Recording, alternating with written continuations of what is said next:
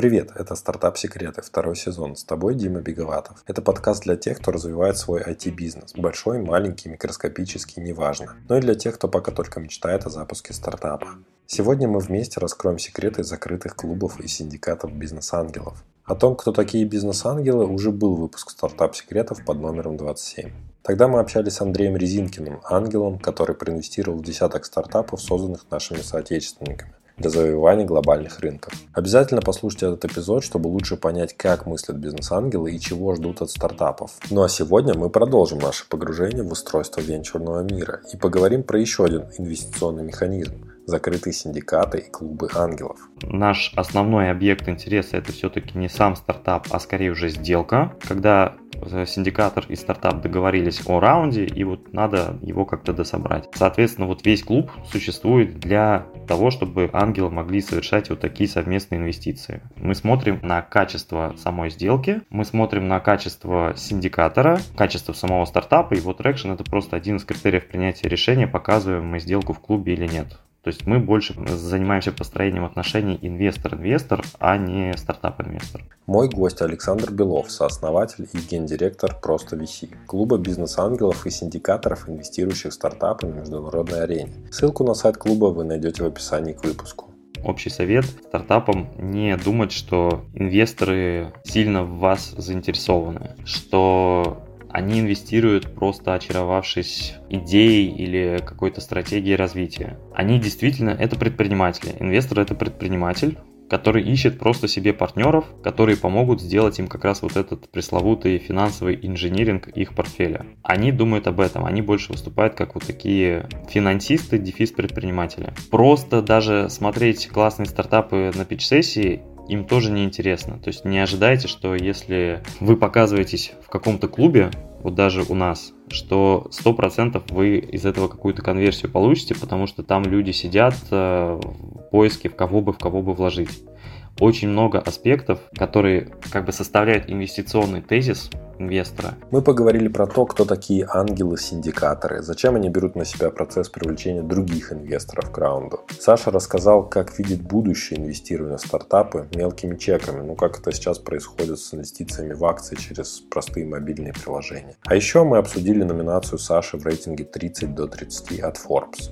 В описании будет список всех тем вместе с временными отметками для удобства. И мои контакты ты найдешь там же, в описании. Мало ли захочешь попасть в подкаст или прислать свой проект мне в обзор. Я всегда рад новым знакомствам. Слушай до конца и узнаешь, что скрывается за закрытыми дверями английских клубов. Саша, привет, поприветствую наших слушателей и расскажи коротко, чем ты занимаешься, как вообще к этому пришел, из какой профессии. Да, Дим, привет. Спасибо за приглашение. Привет всем слушателям. Мне, наверное, все-таки привычнее, чтобы меня называли не гендиректором, а SEO, чисто по-стартаперски. А, я сам в этой сфере э, работаю со стартапами вообще в венчуре, в технологическом предпринимательстве последние 6 лет, чуть больше уже. Сейчас конкретно я делаю, да, вот клуб для венчурных инвесторов, который называется просто VC, где VC это не Venture Capital, как принято, а Venture Club то есть полностью просто Venture Club. А, этот клуб международный, а, мы там с другими членами клуба совместно заходим в стартапы по всему миру, и основная наша аудитория это именно бизнес-ангелы, как начинающие, так и опытные. Вот. Но у нас есть еще и небольшое представительство фондов, фэмили офисов. А, но самое главное, да, мы для ангелов, мы от других ангелов, и э, самое главное у нас это поток э, сделок, доступный другим членам клуба. Мы стараемся, чтобы он был у нас качественным и эксклюзивным. До этого, ну я вообще пришел к этому эволюционно. А до этого я занимался похожим проектом в Сбере. Мы делали сначала свое венчурное сообщество вокруг стартап-экосистемы Сбера, потом вместе с другим известным клубом бизнес-ангелов мы создали а, клуб «Синдикат». Это тоже такое сообщество для внутрироссийских сделок. И э, я недавно вышел из Сбера, сам релоцировался и решил построить свою аналогичную, но уже международную историю. То есть вот как-то эволюционно да, до этого добежал. А так э, раньше я сам э, занимался, ну, сам стартапил, сам проходил акселераторы, сам делал акселераторы несколько крупных. Был директором бизнес-инкубатора МФТИ Вузовского, был руководителем небольшого технопарка государственного и консультировал стартапы, и сам раньше тоже когда-то и подкасты делал э, со стартапами, и вообще много-много-много всего, выступал практически во всех ролях, и вот только сейчас за 6 лет, по сути, сам дорос до статуса инвестора, и я считаю это своим как раз таким конкурентным преимуществом, что могу посмотреть на этот рынок э, разными глазами, понимая а, разные ожидания, боли и потребности вот всех этих ролей, которые есть на венчурном рынке. Э, звучит как, как будто бы ты уже такой ветеран э, венчурной отрасли в России. Наверное, да, звучит громко, но действительно повезло, наверное, посмотреть с разных ролей на это все как-то очень-очень быстро двигаться. И, наверное, это как раз та сфера, где это и возможно. Экспертизу быстро наработать, потому что для стартапа, для инвестора, для всех, кто в венчуре оперирует, скорость, конечно, это номер один. Да, тебе не кажется то, что еще все очень быстро меняется в этой области? За счет этого получается так, что если человек приходит даже чуть позже, да, чем вот как в какую-то такую консервативную область, где уже там известны, скажем так, свои лидеры мнений, э, свои точки притяжения, аудитории, там, клиентов и так далее, э, тогда человеку сложно. А если он приходит в какую-то вот такую вот быстро динамичную, меняющуюся среду, то ему чуть легче, ну, естественно, при наличии каких-то внутренних факторов, амбиций, желаний, интересов добиться более высоких результатов. Сто процентов. Мне вообще кажется, это отрасль не для всех, она для тех, у кого как раз вот такой правильный mindset, кто любит постоянно повышать себе планку, э, расширять картину мира, а стараться сделать больше, чем э, он сам от себя ожидает, чем другие от него ожидают.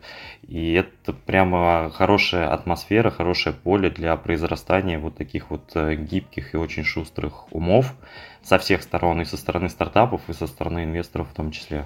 Но ведь есть такая статистика, что э, тут действительно успешные компании, особенно западные, создают люди, которым уже за 40, которые уже имеют ну, гораздо больший опыт. Что ты думаешь вообще по поводу вот такой вот статистики, по поводу того, э, во сколько лет э, достигается максимальный успех э, вот в этой области венчурной? Я согласен, что скорее лучше попозже приходить к стартаперству и строить какие-то истории успеха вот в такой очень волатильной отрасли, потому что определенно нужны компетенции и хард компетенции и софт скиллы. Соответственно, их надо где-то успеть наработать, где-то попробовать успеть применить, может быть, в более классических, менее рискованных моделях бизнеса, и потом, понимая уже существующие правила игры и обладая вот э, каким-то набором своих качеств и установок, ты можешь понять, в каком аспекте а, в той индустрии, в том рынке, в котором ты работаешь, ты можешь совершить какой-то прорыв. То есть э, в любом случае стартаперство это не про придумывание каких-то гипотез, идей, не про фантазирование, да, генерацию из воздуха, а про то, чтобы найти, что можно хакнуть, а, как можно что-то поменять, э, сделать э, в разы качественнее, в разы быстрее, в разы надежнее, и за это тебе будут больше платить. Вот мне кажется, здесь важна насмотренность, и те стартапы, которые я лично знаю, а, с русскоязычными основателями, самые лучшие, самые сильные, которые показывают наилучшие результаты, у них у всех фаундеры это 35 плюс сейчас. Ты можешь привести примеры вот этих стартапов, о которых ты сейчас говоришь? Давай один мой любимый приведу, про который никогда не устаю упоминать. Это стартап Тими. Они сейчас называются. А раньше назывались Sales Chain, проходили акселератор а, Сберовский. И там вообще очень интересная история. А, мы когда отбирали стартапы вот в этот акселератор, в этот поток, никто не понимал, что этот стартап делает. А они по сути, являются такой площадкой, которая работает с агентами. Агенты причем могут быть для любого бизнеса, для банковского, для страхового, там, какого-то еще, а, где просто модель продаж строится именно через агентскую сеть.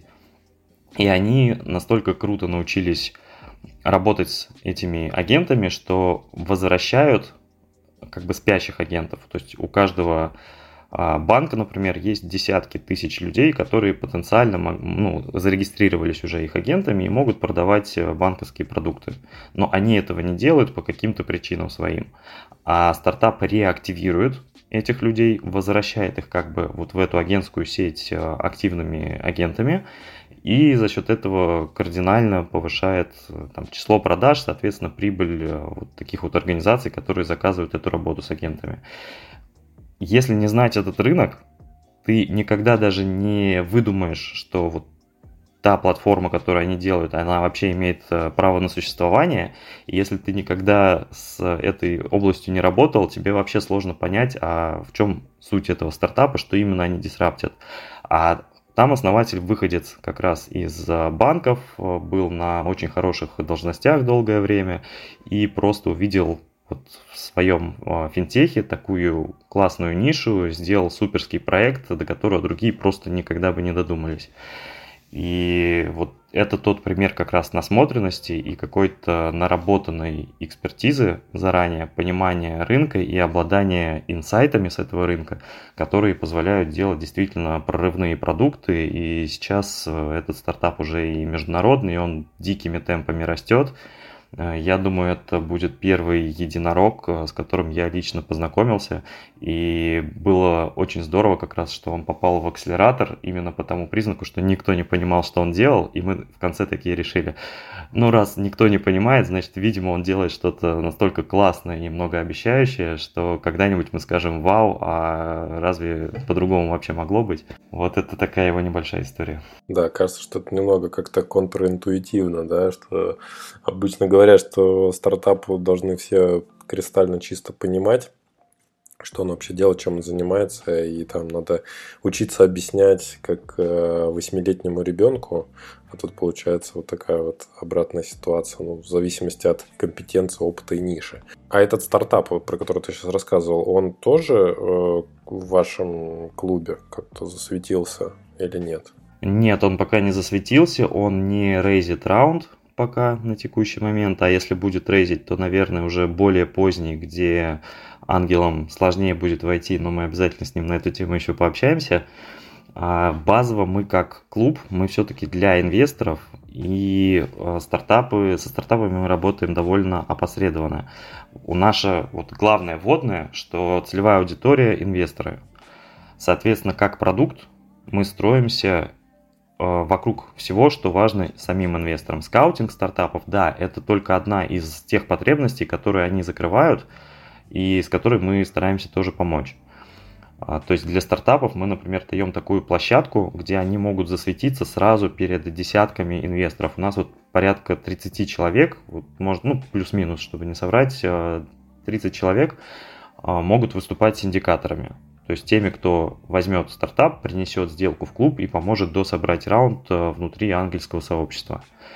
И мы подходим к этому так. Почему бы стартапу не запичить сразу перед ними всеми и не найти себе нескольких инвесторов?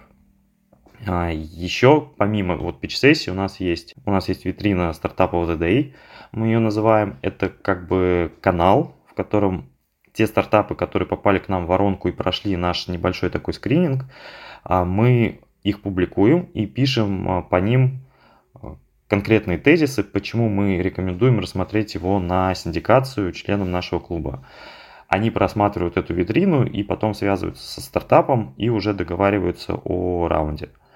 И недавно у нас появилась еще третья опция для стартапов. Это разбор питча. Можно прийти и в формате небольшого шоу а, вместе с опытным бизнес-ангелом сделать такой разбор питча и самого питч-дека и как бы выступления стартапа. Но на этом для стартапов у нас пока все, потому что наш основной объект интереса это все-таки не сам стартап, а скорее уже сделка, когда э, синдикатор и стартап договорились о раунде, и вот надо его как-то дособрать. А, соответственно, вот весь клуб существует для того, чтобы ангелы могли совершать вот такие совместные инвестиции. Мы смотрим, э, э, ну как бы мы смотрим, да, на качество самой сделки, мы смотрим на качество синдикатора, качество самого стартапа, вот Traction это просто один из критериев принятия решения, показываем мы сделку в клубе или нет. То есть мы больше занимаемся построением отношений инвестор-инвестор, а не стартап-инвестор. Если надо, вот могу еще про синдикатора да, рассказать, э, что под ним понимается. Вот, но здесь вот еще хотел сказать э, две вещи, наверное. Первое, это что получается во всей этой конструкции стартап, он как бы не взаимодействует с клубом, и мы просто даем ему э, чуть-чуть показать себя на нашу аудиторию. И второе, что под клубом, когда мы говорим клуб просто VC, мы подразумеваем именно закрытую часть. И вот это 80% нашей деятельности – это работа с нашими инвесторами. Вот то, что у нас есть открытый канал клуба, где мы анонсируем какие-то эфиры и приглашаем на них всех желающих, вот я прямо хочу подчеркнуть, что это просто открытый канал коммуникации с рынком, где мы делимся экспертизой, и на этом все. А то у меня получаются некоторые смешные истории, когда периодически возникают люди, которые просто на канал подписались, а потом ходят и кому-то там на стороне говорят, что вот они уже в клубе просто виси. Вот это не так. У нас подписка на канал в Телеграме или на YouTube канал, например, не равна вступлению в клуб. И стартапов у нас вот на текущий момент в клубе быть не может. У нас э, только венчурные инвесторы. Да, действительно, вот я как раз и хотел узнать больше про всю эту тему, потому что это какая-то такая закрытая очень история для стартапов. Лично мое мнение было вот именно такое, что первая и основная функция это как раз-таки презентовать стартап на какую-то большую аудиторию. А ты видишь, как раз-таки говоришь, что основное как раз заключается не в этом, а в том, чтобы строить взаимоотношения между самими инвесторами. То есть, если это вот так сравнивать, то получается, что э, все-таки э, это как если я, например, хочу взять э, кредит на какой-нибудь, не знаю, там автомобиль, то э, я не задействую при этом э, этот автосалон, я прихожу в банк и беру кредит на автомобиль там. То есть, как бы вот автомобиль это ваш стартап, он где-то там далеко, и банку, по идее, не важно, банку важно, какие взаимоотношения у него с этим человеком, который пришел брать кредит. Но это я так э, мысленно для себя какую-то метафору попытался подобрать. Может быть, у тебя есть получше метафора, кстати говоря. Наверное, нет, не думал над этим в эту сторону. Наверное, хороший э, момент, над которым стоит подумать, когда-нибудь пригодится для сторителлинга. Спасибо за идею тебе. Но пока, наверное, все так. Действительно, мы больше про, знаешь, такой финансовый инжиниринг, а, про построение своего венчурного портфеля и все, что с этим связано. То есть мы помогаем просто бизнес-ангелам, ангельским инвесторам, у которых нет большой своей инфраструктуры для скаутинга, скоринга, due diligence а, и так далее. Мы помогаем им просто собрать такой венчурный портфель небольшими чеками. И вся наша деятельность крутится вокруг вот этого. Со стартапами мы тоже работаем, давая им какие-то возможности, вот, но все-таки клуб ангелов на то и клуб ангелов, что он для ангелов. Но ты говорил про синдикаторов, а кто это такие? Под синдикатором понимается инвестор, который уже поверил в стартап, провел его скоринг, вот как раз due diligence, структурировал сделку, а, хочет в него зайти каким-то уже понятным для себя чеком, например, на 100 тысяч, а стартапу в этом раунде нужно 500. И получается, что оставшиеся 400 надо где-то еще найти.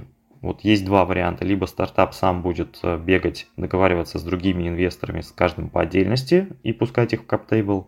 Либо есть другой вариант. Сам инвестор, по сути, выступает таким фандрейзером для стартапа. У него уже есть клуб, куда он может принести эту сделку, показать, смотрите, я захожу на таких-то условиях, минимальный чек вот такой-то, например, 20 тысяч, и нам надо вот этими чеками от 20 тысяч и выше до собрать оставшиеся 400. Я захожу в стартап потому-то потому, он делится своими тезисами, почему поверил в проект. И дальше другие инвесторы смотрят на сделку, обсуждают какие-то свои а, консерны, вопросы и принимают решение присоединиться тоже к сделке или нет. При этом тут интересно, что кто-то из присоединяющихся может зайти большим чеком, например, на 200 тысяч. И тогда в классическом понимании лид инвестор в раунде будет один на 200 тысяч, а синдикатор другой, который вначале дал 100 тысяч. Это нормально, синдикатор не обязательно должен быть лид-инвестором, но он обязательно должен сам тоже заходить в предлагаемый им раунд. То есть мы в клубе все-таки не поощряем историю, когда просто кто-то находит сделку и потом ходит, ее продает инвесторам. А, это не совсем синдикатор, это скорее какой-то посредник, фандрайзер. Синдикатор в нашем понимании тот, кто своим чеком тоже а, заходит и участвует в данном раунде. А для стартапа как это вообще? Насколько это хорошо, когда в него сразу много входит инвесторов? Для стартапа плюс в том, что ему не нужно самому а, заниматься вот этим фандрейзингом раз.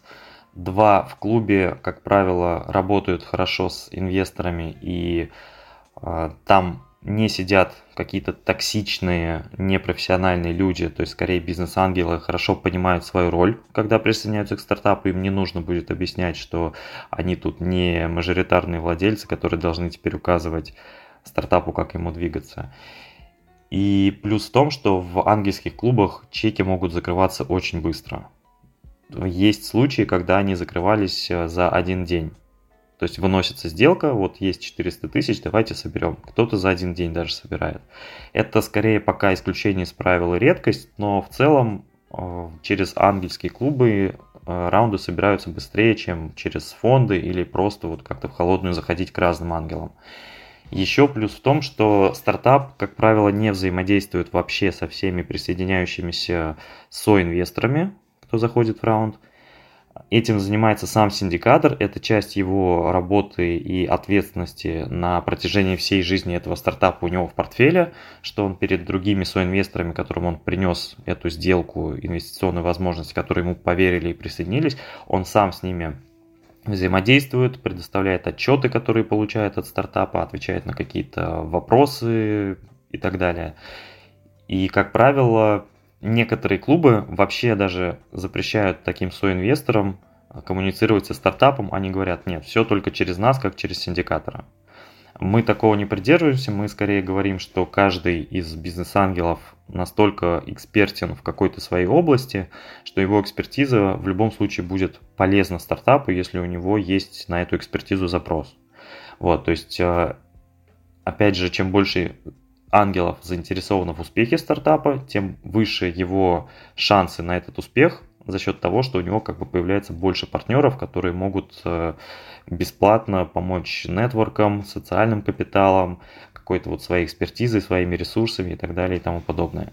Ну, вот из того, что ты сказал, мне кажется, то, что синдикатор э, на себя как-то принимает очень много обязанностей. А зачем это вообще вот рядовому какому-то бизнес-ангелу, который, в моем представлении, чаще всего хочет просто э, вложить деньги стартап, может быть, он даже не обладает какой-то суперэкспертизой, просто у него есть свободные средства, и может он даже и лезть туда не хочет. Вот какие люди становятся именно синдикаторами, что их мотивирует взваливать на себя больше ответственности, еще и перед другими, получается, бизнес-ангелами.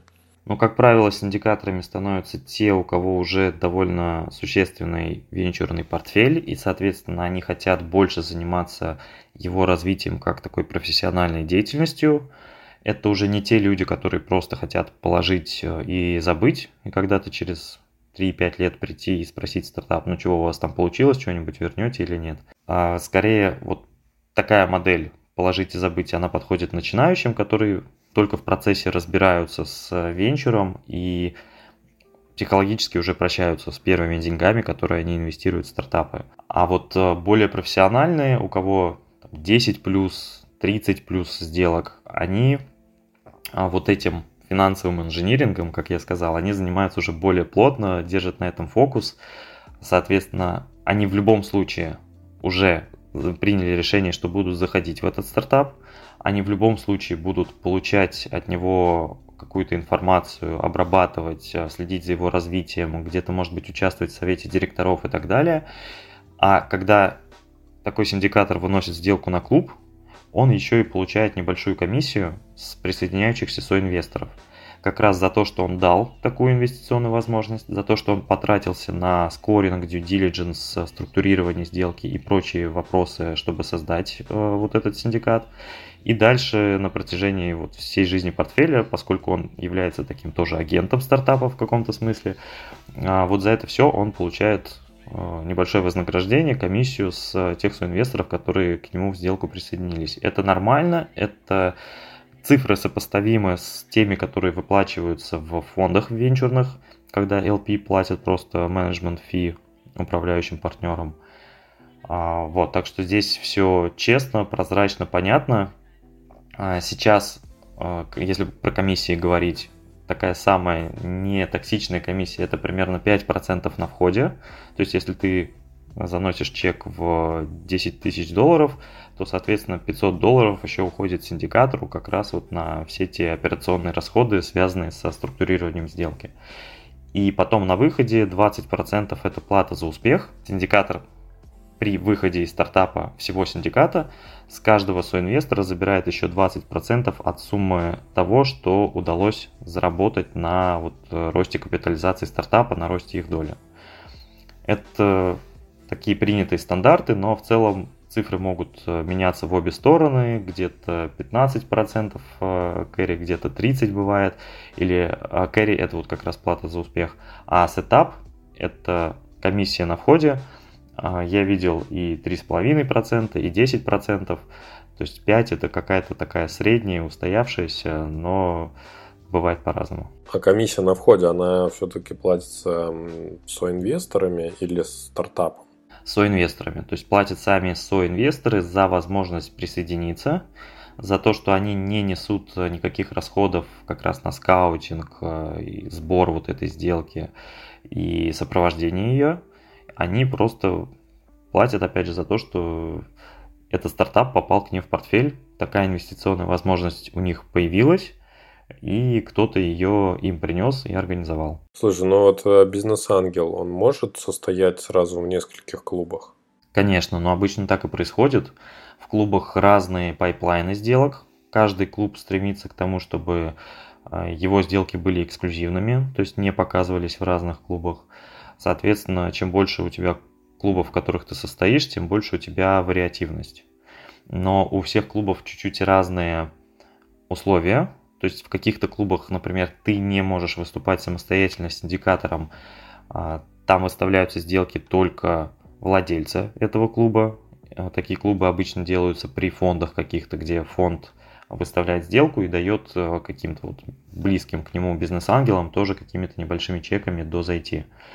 А в других клубах, например, эта витрина сделок уже превратилась в какой-то принтер, когда одновременно собираются по 5, по 10 сделок, и у людей просто разбегаются глаза, они не понимают, какая сделка вообще к чему относится, где какой стартап, э, и знаешь вот эту проблему выбора, чем больше у тебя выбор, тем тебе сложнее выбрать.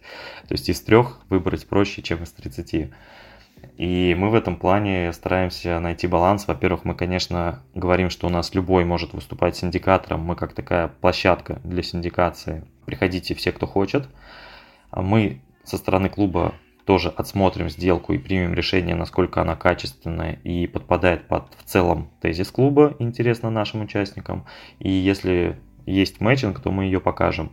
Но в целом мы для себя приняли решение не показывать больше двух сделок в месяц, и стараться вообще не показывать их параллельно. То есть, условно, одна сделка – это две недели. Вот у нас есть цикл, за который мы эту сделку показываем, промотируем, объясняем членам клуба. Либо они принимают решение за две недели присоединиться, либо нет. Дальше мы эту сделку уже стараемся закрыть и переходим к следующей. Тогда ни у кого нет каши в голове, и тогда конверсия а, вот этих инвесторов заинтересованных в присоединившихся в сделку, она будет сильно выше, чем в других клубах. Это такой наш продуктовый KPI, к которому мы будем стремиться. Мне тоже кажется, что это хорошая идея с тем, чтобы ставить некие ограничения, чтобы это все не растягивалось. Те же самые стартапы, для них тоже время привлечение раунда очень важно. А, и надо понимать, что вот не когда-то там ждать инвесткомитета в течение месяца, и, возможно, вас даже не разберут на нем, а у вас есть определенное окно в две недели, в которое вас разбирают, либо выбирают, либо нет. Ну хорошо, не выбрали, мы идем в другое место, чтобы уже не ждать чего-то. Мне вот интересно стало, вот сколько вообще для русскоязычных основателей существует сейчас таких клубов или синдикатов? Ну, по крайней мере, про те, которые ты знаешь. На самом русскоязычном пространстве есть два основных, основных клуба, к которым я имею непосредственное отношение. Это вот клуб «Синдикат», который я упоминал, мы его запускали вместе со Сбером. А Сбер там был со, сооснователем, и, соответственно, мы с командой занимались от Сбера этим. И есть э, сообщество «Разведка». Это тоже довольно старое, уже известное э, сообщество и стартапов, и инвесторов. Там тоже происходит их мэтчинг. И сооснователи разведки сейчас являются партнерами э, моими по просто VC. Э, соответственно, сама разведка тоже сильно выросла в последний год э, со всеми вот этими событиями. Они стали больше проводить мероприятий с различными институтами развития, корпорациями. У них сейчас, наверное, самый такой насыщенный пайплайн на российском рынке. Я обычно рекомендую идти туда, потому что можно получить максимум пользы вот в одном месте. Есть еще в России один платный клуб, который не буду называть, и есть, я знаю, один закрытый, супер качественный, но вот он настолько закрытый, что тоже, наверное, э, в эфире не буду озвучивать, но знаю, что еще есть разные локальные клубы. Сейчас э, проходят различные э, образовательные программы для бизнес-ангелов, после которых э, участники, которые прошли эти программы, обычно запускают свои вот такие ангельские клубы на местах в разных регионах страны. Вот я таких штук три знаю, но мне кажется их сильно-сильно больше. Поэтому я могу сказать, что в целом рынок таких клубов в России, он есть, несмотря на то, что в целом венчурных сделок не слишком много. Если говорить про международные сообщества, то я знаю штук 5 с русскоязычными основателями, а, но вот у них разные немножко тезисы, кто-то при фондах, кто-то там, более независимый, а, но мне кажется, мы сейчас на текущий момент самые открытые рынку, и во многие клубы можно прийти уже только в формате сделки. То есть сам стартап должен найти где-то на стороне инвестора, синдикатора, который возьмет и принесет эту сделку в клуб.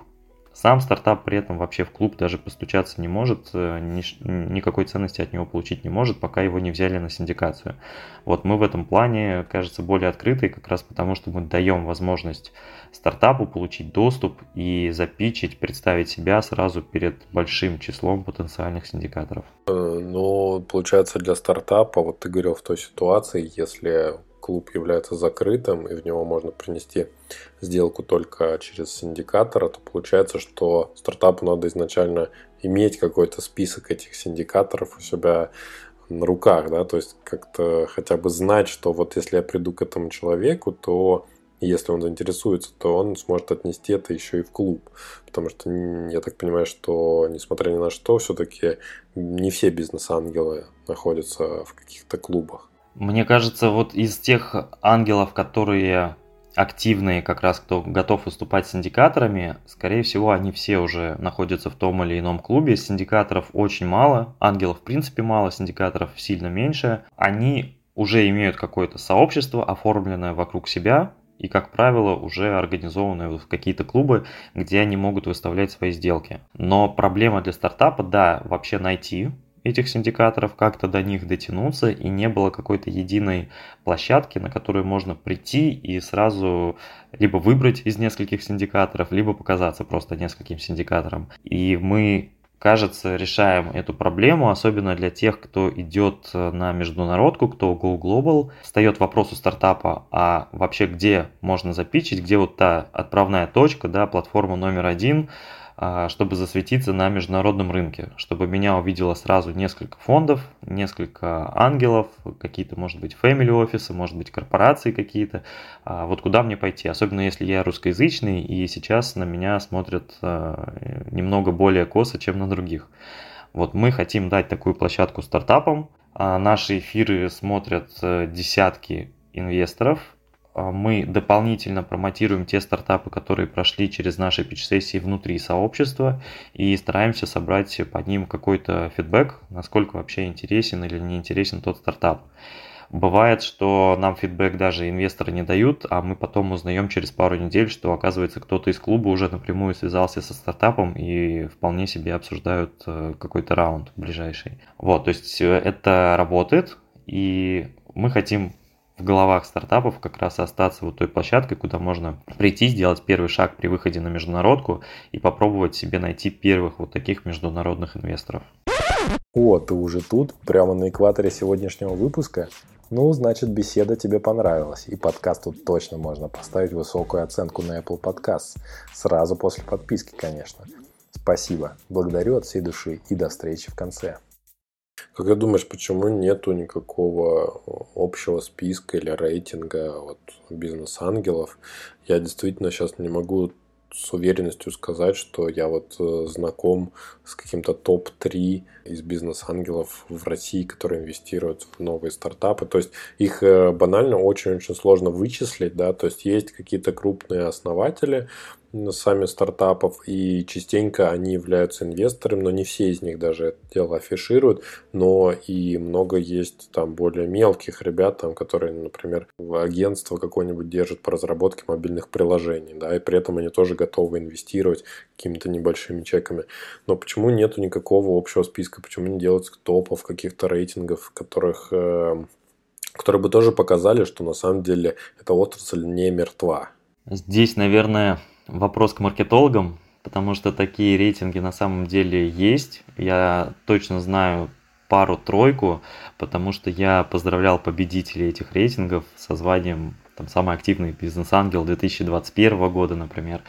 По-моему, в прошлом году, в 2022 уже не было такого рейтинга, потому что, в принципе, сделок на российском рынке было раз-два и обчелся.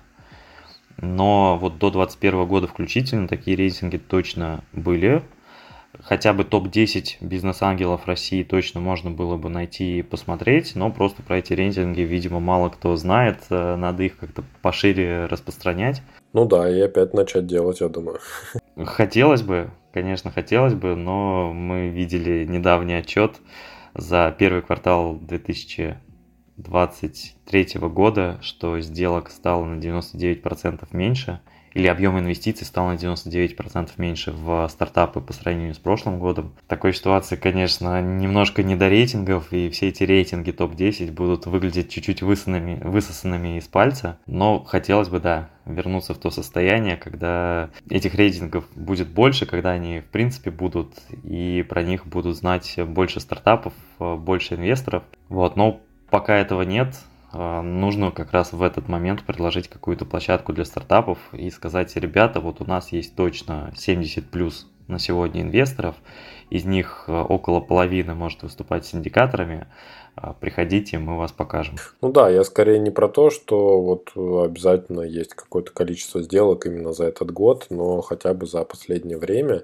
тем более если есть 70 человек, которых можно показать уже, то мне кажется, это было бы вообще супер здорово и вообще э, как бы показала то, что есть какая-то жизнь еще, и можно обращаться, можно делать, можно, можно э, не терять надежду в том, что есть э, все-таки варианты, есть возможности привлечь инвестиции. А, Саш, расскажи, пожалуйста, вот конкретно чем ты занимаешься с этим венчурным клубом, ты э, как-то ищешь, как вот я понял, бизнес-ангелов, да, которые тоже будут входить в этот самый клуб. Э, и стартапы тоже, получается, тебе надо искать. Может быть, ты там и пичдейки тоже смотришь, и, может быть, и сам инвестируешь. Вот как выглядит э, твой рабочий день? Для меня это больная тема на самом деле, потому что у меня никакого work-life баланса и близко нет. Вот, я люблю говорить, что в моем случае SEO расшифровывается как Chief Everything Officer, потому что команда маленькая, планы наполеоновские, вот, а мы сами как стартап, и вот как мы говорили, уже наше главное преимущество это скорость должна быть, надо развиваться быстро, поэтому на мне сейчас вообще все, начиная от стратегии, брендинга, позиционирования, юридических вопросов структурирования вот компании для нас, а, построения команды, процессов, привлечения новых партнеров в клуб, а, налаживание каких-то каналов а, привлечения тех же стартапов на питч-сессии. То есть, по сути, фандрейзинг, привлечение сооснователей. Вот это вот все. Это в целом работа SEO, как я ее понимаю. И поскольку маленькая команда, еще много операционных вещей, типа проведение интервью новых участников в клуб, а, создание вот этих роад-шоу по промотированию каждой конкретной сделки внутри клуба, а, помощь коллегам с контент-планом, проведение онлайн-эфиров. А, вот для меня абсолютно нормально за один день созвониться и с сооснователями, и с партнерами, и с командой по операционными вопросами, и потом в конце дня еще какой-нибудь эфир с венчурным экспертом провести. Вот я иногда говорю, что я как вебкам-модель, мне кажется, я в онлайне в день провожу сильно больше времени, чем ребята с OnlyFans. Я даже слабо помню свой бэклог на каждый конкретный день, потому что каждое утро начинается как раз с приоритизации, приоритизации дня, приоритизации недели, приоритизации месяца. Это действительно такой квест на ежедневной основе. Я не знаю, насколько это хорошо или плохо. Вот у меня такая модель работы была всегда и абсолютно в каждом проекте, в котором я погружался. А, меня как бы тянет искать, вот, чтобы улучшить, чтобы доработать, где можно быстрее двигаться. Вот, но при этом я сам раньше был в ситуациях, когда меня микроменеджерили, поэтому я еще отдельно внимание уделяю тому, чтобы не скатываться в этот микроменеджмент, потому что я видел его глазами как бы с другой стороны. Но я вижу свою роль именно вот таким локомотивом, который будет задавать всей команде скорость, э, вообще вектор, э, уровень самоотдачи каждому члену команды, чтобы у нас в целом произрастала культура такого постоянного повышения качества, скорости работы. Ты еще спрашивал про пичдеки и э, вообще как я со стартапами работаю. Наверное, со стартапами я как раз работаю меньше всего. А сам пичдеки я не смотрю и могу честно признаться, я это не люблю. У нас есть аналитики в команде, которые сильно больше меня любят смотреть пичдеки. Но а, тут важно сказать, я люблю, наверное, слушать а, питчи, потому что для меня а, все-таки пич-презентация это такой формат искусства, в котором рассказ от фаундера это обязательная составляющая, которая сопровождает pitch Вот мне кажется, на слайдах просто нельзя передать э, в любом случае всю свою крутость и так далее. Чтобы понять качество стартапов по слайду, нужно погружаться. Соответственно, для этого и нужны аналитики, э, чтобы они смотрели вглубь, не только в ширину. А, поэтому я скорее не участвую вот в этом процессе, а, но я участвую в пич-сессиях и в каком-то промотировании потом этих э, стартапов. Сам я пока не инвестирую, потому что не обладаю достаточным капиталом для того, чтобы комфортно заходить э, в стартапы и тоже условно попрощаться с этими деньгами. Но я вижу свою роль как такого построения строителя продукта, которым я чуть позже, когда сам тоже начну инвестировать в стартапы вот, ангельскими чеками, которым я захочу тоже пользоваться, и именно в этом продукте мне будет комфортнее всего, понятнее всего, доступнее всего это делать, этим заниматься. Ты вот сказал по поводу накопленного капитала, и я так понимаю, что все-таки этот клуб это не какая-то некоммерческая деятельность, это все-таки бизнес.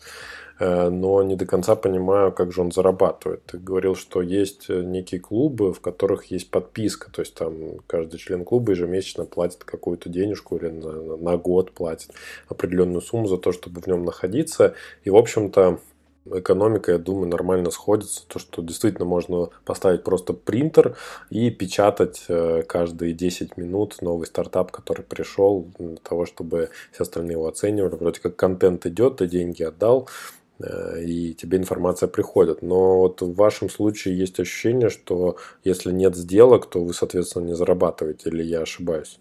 По сути так, да, у нас модель заработка чисто на комиссии со сделок, которые мы выставляем в клубе. Здесь мы чарджим самого синдикатора, то есть не присоединяющихся соинвесторов, а на них как бы это никак не влияет, не аффектит.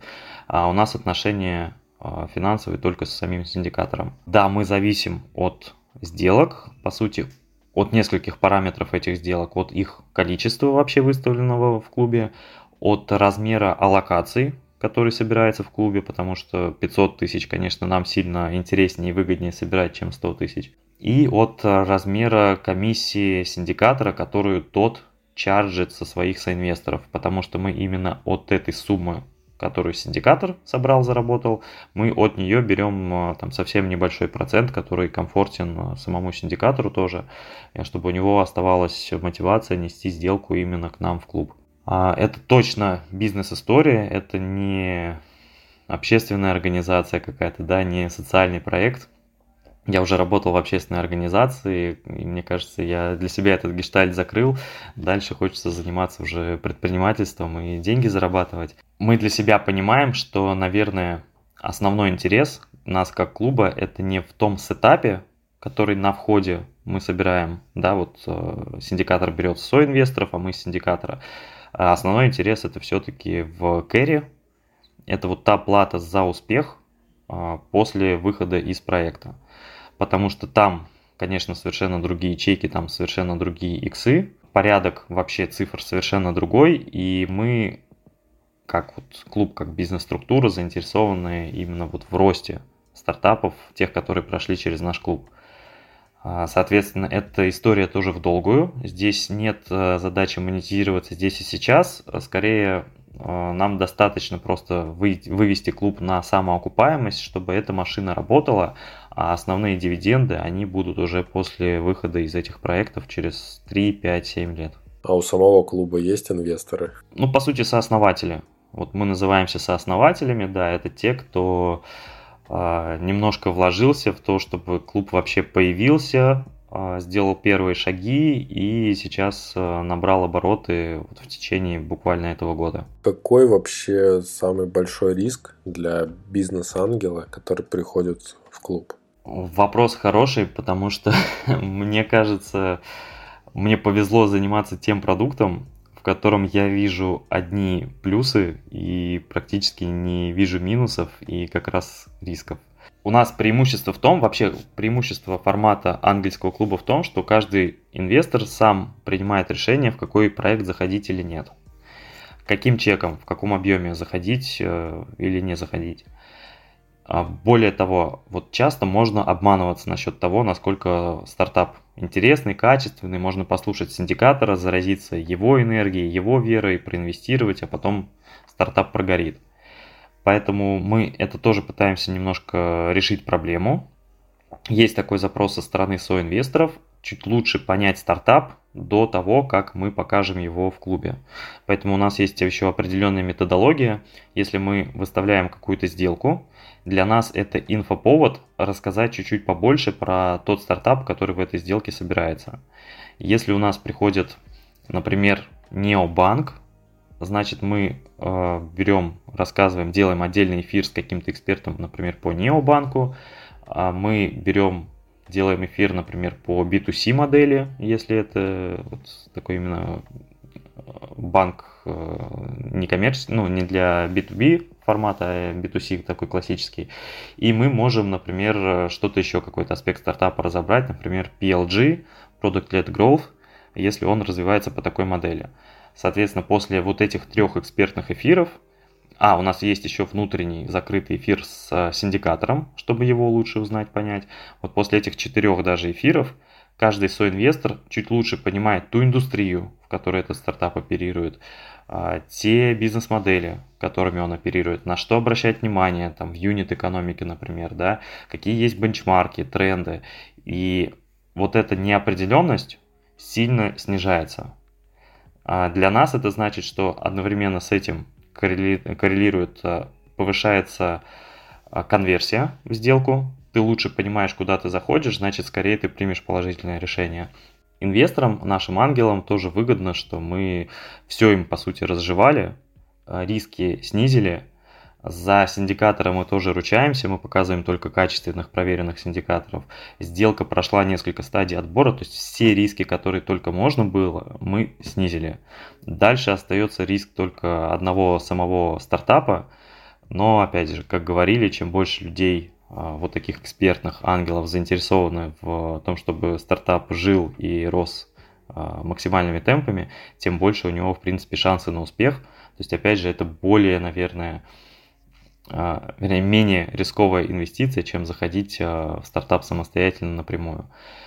Что еще важно, есть такой риск ликвидности. Вот раз мы говорим все-таки про финансовый инжиниринг, это важно и очень часто английские клубы про это не упоминают, а мне кажется, это одно из э, основных тоже конкурентных преимуществ э, клубов относительно возможности инвестировать просто через фонд как LP. А когда ты заходишь в стартап через синдикат, ты создаешь специальную SPV, Это такая структура, которая аккумулирует, как бы собирает деньги со всех инвесторов, и она напрямую заходит в каптейбл стартапа. То есть для стартапа это значит, что к нему зашло одно юрлицо, а не 20 каких-то физических лиц, бизнес-ангелов.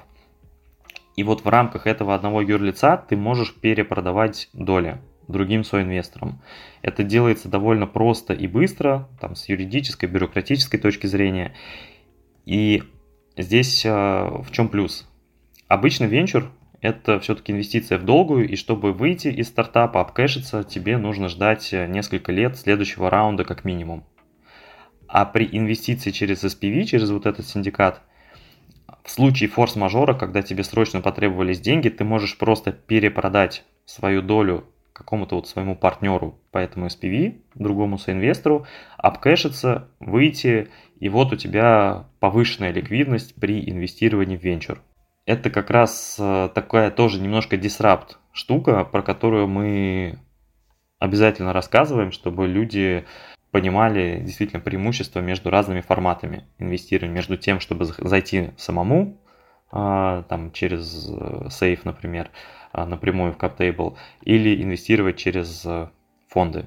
Вроде кажется, там, да, более профессиональный управляющий, там есть тоже свои плюсы, но нет вот этой ликвидности. Ты считаешь вообще, дорастет ли когда-нибудь э, венчурный рынок до такой ситуации, что знаешь, вот как это приложение у Тинькова там с инвестициями, да, когда ты можешь там в несколько кликов купить какие-то акции. Будет ли рынок, ну потому что он так или иначе развивается, да, вот эти инструменты, о которых ты говоришь, они появляются со временем. Раньше был там только сейф, сейчас уже есть и вот такие вот варианты. Будет ли возможность и вообще необходимость, не знаю, будет ли такое, что стартапы можно будет вложиться вот буквально там какому-то физическому лицу совсем с небольшим чеком и э, при этом это будет вот действительно ну, качественный результат в итоге. Или, может быть, это уже как реализуется через краудфандинг. Ну, краудфандинг это все-таки про другое, да, там ты на доли как-то не зарабатываешь, ты получаешь что-то взамен от этого стартапа. Я апологет этой мысли. Я вообще считаю, что мы придем к этому относительно скоро. Есть э, различные платформы, которые в эту сторону уже сейчас э, работают и как бы демократизируют вот этот венчур, венчурные инвестиции. Но здесь э, надо понимать, что должен быть баланс. Например, почему синдикатор ставит минимальный чек, например, 20 тысяч долларов – он мог бы поставить и 2000, но тогда ему придется иметь дело с большим числом инвесторов за меньшие деньги. И когда у тебя 50 а, человек от тебя что-то хотят, требуют постоянные отчеты, какие-то вопросы задают, у тебя просто не хватает уже фокуса внимания на них всех, им всем отвечать. Поэтому тебе лучше взять поменьше людей на борт и а, меньше времени тратить на то, чтобы их как-то сопровождать. Поэтому в целом инвестиции в стартапы, которые собирают большие раунды, но совсем мелкими чеками, это, наверное, немножко неинтересно ни самим фаундерам, ни тем вот агентам, которые выступают либо синдикатором, либо вот какая-то онлайн-платформа, например, которая будет позволять это делать. Э, это первое. То есть здесь все-таки нужно как-то найти баланс. Второе, Сейчас этот баланс, наверное, находится в том, что минимальный чек 10 тысяч долларов, он вроде как становится привычным и относительно не напряженным для синдикаторов и вот разных платформ. А меньше, я думаю, все-таки это уже не очень интересно будет. И второй здесь э, законодательный, наверное, момент. Общался недавно с одной из таких платформ. Они как раз говорят, если снижать э, размер чека, это действительно уже по законодательству даже будет больше подпадать под какой-то краудфандинг. Соответственно, это чуть-чуть э, другие вообще модели, другие механики. И тоже большой вопрос, как вот эту вот дилемму решить и где найти тот баланс, чтобы это в краудфандинг не скатывалось. А, но в целом, мне кажется, да, новые форматы точно будут появляться и в ближайшие, не знаю, 3, 5, 7 лет, вот до 30 года, а, наверняка инвестировать в венчур, в стартапы будет примерно так же просто, как инвестировать просто в акции в наших привычных банковских приложениях. К теме про возраст еще. Тебя же вот номинировали на премию Forbes 30 до 30. Это прям очень знаковая такая интересная штука. Мне кажется, это для какого-то предпринимателя, тем более в России, это вообще практически единственный какой-то рейтинг, э, куда можно попасть. Э, как так вышло, что ты туда попал в качестве номинанта, и что это значит вообще в бизнес-мире для тебя лично? Ну, здесь тоже, честно скажу, у меня это скорее как цель была с 2019 года, когда я вообще узнал про этот рейтинг, я как-то сразу тогда сказал вслух специально, что вот у меня осталось три года, чтобы туда попасть, а, чтобы как бы комит свой зафиксировать, что да, я это озвучил. И я тогда не знал, что до 30 это до 30 включительно, и, соответственно, думал, что в прошлом году это был последний шанс, и я не попал. Вот. Тем не менее, попал э, сейчас уже после того, как 30 стукнуло. А, можно сказать, комит свой завершил, гештальт закрыл, а, но я все равно это расцениваю как такой еще пока промежуточный вариант. Я номинант, а не победитель. А, здесь мне, наверное, как спортсмену в душе, по майнсету важно победить, потому что историю пишет победителей, номинантов, наверное, никто не помнит, но тем не менее это все равно огромное признание. А, я хотел там оказаться, наверное, просто чтобы получить какое-то значимое социальное подтверждение тому, что те проекты, которыми я занимался, тот мой вклад, а, самоотдача, сколько я действительно энергии, фокуса, времени вкладывал, это все было не зря, и, наверное, я не самообманывался в том, что это нужно, важно, востребовано. И вот сейчас это признание получил. Честно, для меня было даже неожиданностью, что я попал в номинацию именно финансы и инвестиции. Я всегда думал, что попаду либо в менеджмент, либо в предпринимательство. И только после того, как попал в финансы и инвестиции, я теперь понял, что это максимально правильно, что я занимаюсь вот этим финансовым а, инжинирингом, а, про который уже говорили, а, для других а, людей в такой сфере довольно узкой, многим пока еще непонятной.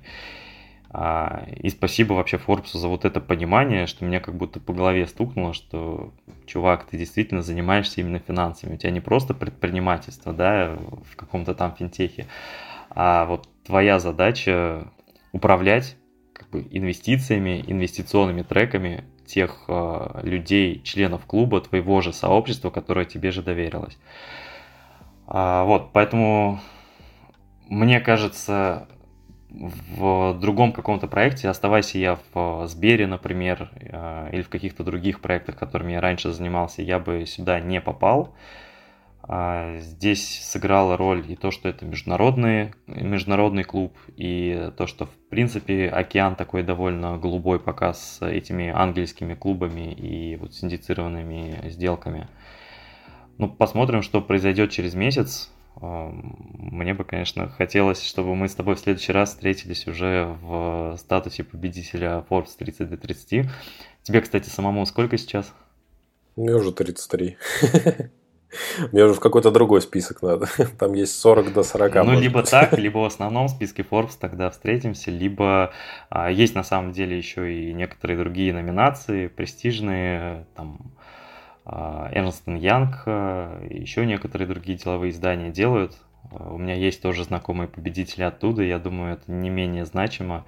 А, но для меня лично Forbes был каким-то таким майлстоуном, а, просто так исторически сложилось. Вот, и благодарен им за признание и благодарен всем партнерам, которые поверили, стали сооснователями этого клуба и вообще дали свершиться этому проекту.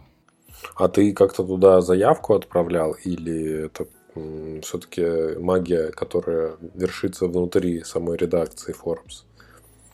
А я отправлял заявку, тоже буду честным. А дальше уже магия внутри редакции Forbes, мне кажется, тоже сработала. Угу. Слушай, ну вот интересно, надеюсь, что у нас э, побольше будет таких рейтингов, в принципе, и для стартапов тоже. Вот э, Росбейс э, под конец 2022 года выпустили список из 100 стартапов, стартапов, в которых они ожидать что-то, ну, перспективные стартапы. Вот здорово, если бы такие рейтинги выходили регулярно. Да и вообще я сам хочу сделать там свою такую небольшую премию продукт года по аналогии с тем, что делают на Product Hunt. А, надеюсь, тоже вот э, когда-нибудь это свершится. Да, это точно важная вещь, а, потому что она является путеводной звездой для многих людей, у кого главная мотивация именно в достижении чего-то, то есть мотив достижения наиболее сильно выражен. Им а, важно видеть перед собой какую-то большую планку и периодически делать такой э, чек самого себя, насколько я соответствую той планке, к которой стремлюсь, вот тот проект, которым я сейчас занимаюсь позволит ли он мне оказаться в Forbes 30 до 30 или в продукте года у Дмитрия Беговатова или нет. Вот у меня это так точно работало, мне это помогало планку повышать. Я два года назад думал, что мне надо делать э, в Сбере вот такой э, онлайн-продукт крупный для стартапов, федеральный, можно сказать, международный даже какой-то части, чтобы попасть в Forbes 30 до 30, а оказалось, что мне надо выйти из Сбера и сделать что-то свое, чтобы там оказаться. Вот, и когда я выходил, я тоже прекрасно понимал, что я просто делаю шаг э, вперед, а не просто куда-то в сторону. А, это помогает принимать точно более а, стратегически верные решения, поэтому если у тебя будет такая номинация. Вот, я с удовольствием тоже ее поддержу, попромотирую, как-то помогу, чем смогу. А, этим точно стоит заниматься.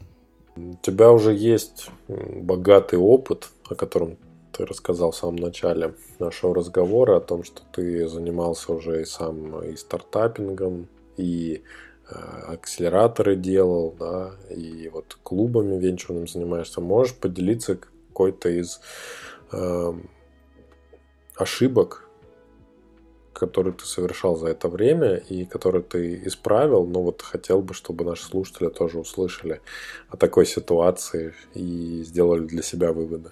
Наверное, ошибка больше какая-то общая, классическая, верхнеуровневая а, о несовпадении ожиданий одних участников рынка от других.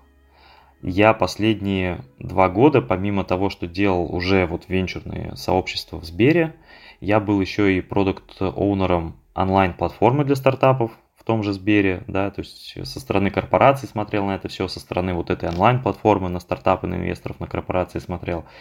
Может быть, во мне дело, может быть, я плохо смотрел, но только выйдя оттуда и сделав свой клуб и начав смотреть именно глазами инвестора, я вот понял какие-то такие аспекты, моменты, в которых я ошибался. То есть я думал, что инвесторам нужно одно, а сейчас я понимаю, что они совсем по-другому на какие-то аспекты смотрят. А вот, наверное, конкретного примера сейчас не приведу.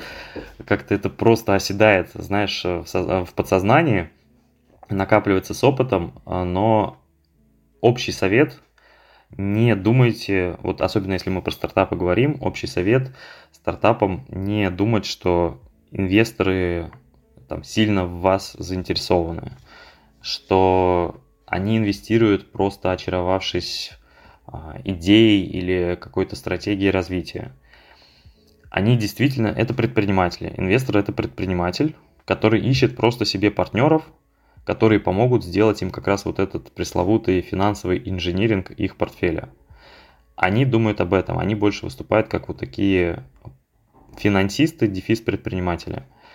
Просто даже смотреть классные стартапы на пич-сессии им тоже не интересно. То есть не ожидайте, что если вы показываетесь в каком-то клубе, вот даже у нас, что 100% вы из этого какую-то конверсию получите, потому что там люди сидят э, в поиске, в кого бы, в кого бы вложить.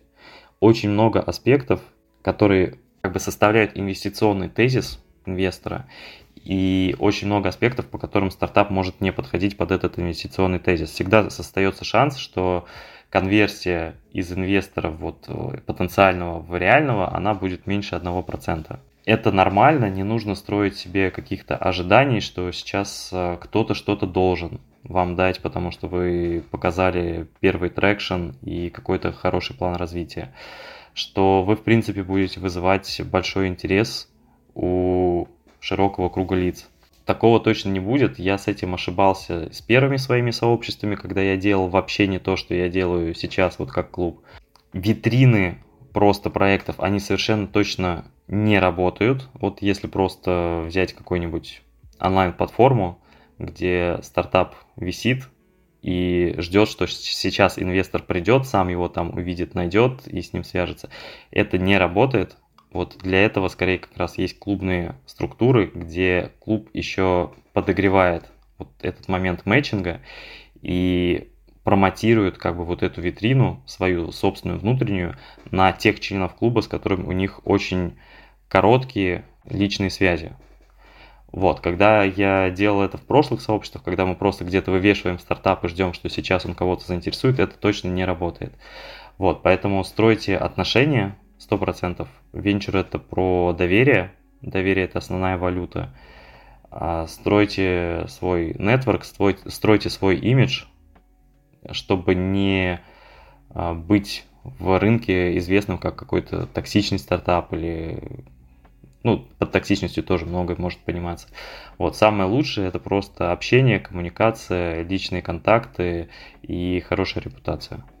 Вот, и дальше по вот этим личным контактам тогда это будет работать. К сожалению, пока какие-то другие инструменты в виде просто онлайн-платформ, витрин, они скорее не работают. Я тут могу свой пример привести истории с привлечением как раз-таки а, ангельских денег э, стартап Storyland, который конструктор лендинга в формате Stories.